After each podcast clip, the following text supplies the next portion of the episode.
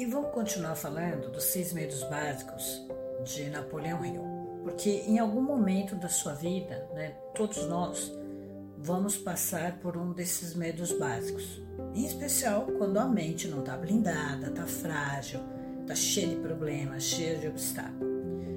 E pode ser que você tenha um deles de cada vez, ou uma combinação de um ou dois, ou todos ao mesmo tempo. Então, só para recordar, porque eu já fiz outros vídeos anteriores. Primeiro é medo da pobreza, que eu já falei. Agora eu vou falar sobre o medo de críticas, depois medo de doença, depois quarto, medo de perder o amor de alguém, quinto, o medo da velhice, sexto, o medo da morte. Então, vou começar neste vídeo, parte 1, falando sobre o medo de críticas. Vale salientar por que, que eu falo dos medos? Porque quanto mais você foca no medo, quanto mais você é, pensa nesses medos, mais a realidade se concretiza. Por isso que eu falo, é importante você ter consciência desses medos e treinar a sua mente para enfrentar cada um deles e eliminar esses medos da sua frente. Então, só para você ter uma ideia, é, o medo de críticas é muito comum, né? Aquele que apronta, né? Criticar o outro. Né? Vezes as pessoas criticam aquilo que está dentro delas mesmas. Né? Por exemplo, um político em campanha, ele sempre tenta, né, você já viu, desmerecer o outro, o oponente, o adversário dele, em vez de falar, demonstrar suas próprias virtudes e qualidades. Então, o medo de críticas, ele assume várias formas. E a maior parte dessas formas não tem nada a ver, porque é super mesquinha, idiota, né? Por exemplo, os fabricantes de roupas, eles aprenderam a aproveitar o medo que as pessoas têm de crítica, né? E, e todo ano eles lançam uma moda diferente para você fazer o quê? Comprar, né? Porque você não quer ficar diferente, não quer ficar fora de moda. Então, é, eles, o objetivo deles é vender mais, porque são eles que criam a moda.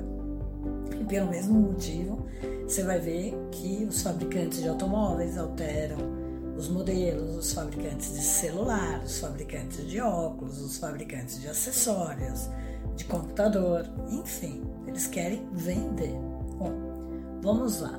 Eu vou descrever como é que esses comportamentos né, do, do, ser humano atuam sob a influência do medo de críticas, né, sobre os aspectos que talvez né, sejam importantes para uns e não tão importantes vários outros, como esses que eu citei, trocar carro todo ano, computador, celular, enfim. Agora eu vou buscar falar um pouquinho mais né, dos aspectos que são mais importantes, né, que envolvem o nosso relacionamento com as pessoas. E é importante ressaltar que uma pessoa que atingiu a maturidade mental, por volta de 35, 40 anos em média, né, você vai ver que como elas atuam nessa, nesse medo de críticas, né? Porque a maioria prefere, em vez de expressar a sua opinião, mentir, né? Do que admitir aquilo que elas acreditam. Por quê? Porque tem medo de críticas. E na era lá da caça às bruxas, muitas foram parar né, nas fogueiras, foram queimadas justamente por expressar as suas verdades. Não admira que a gente tenha herdado essa, esse medo de crítica. Né? Houve um tempo, e não está tão longe assim, que você falar a verdade, qualquer semelhança com a realidade não é mera coincidência, né? era passível de ser preso. Não pode falar a verdade, né? você vai ser preso medo de críticas, né, quando a pessoa tem esse medo, destrói a capacidade criativa, estratégica, limita a individualidade, né, mata a autoconfiança, enfim. O medo à crítica tira toda a iniciativa da pessoa, né, ela inibe.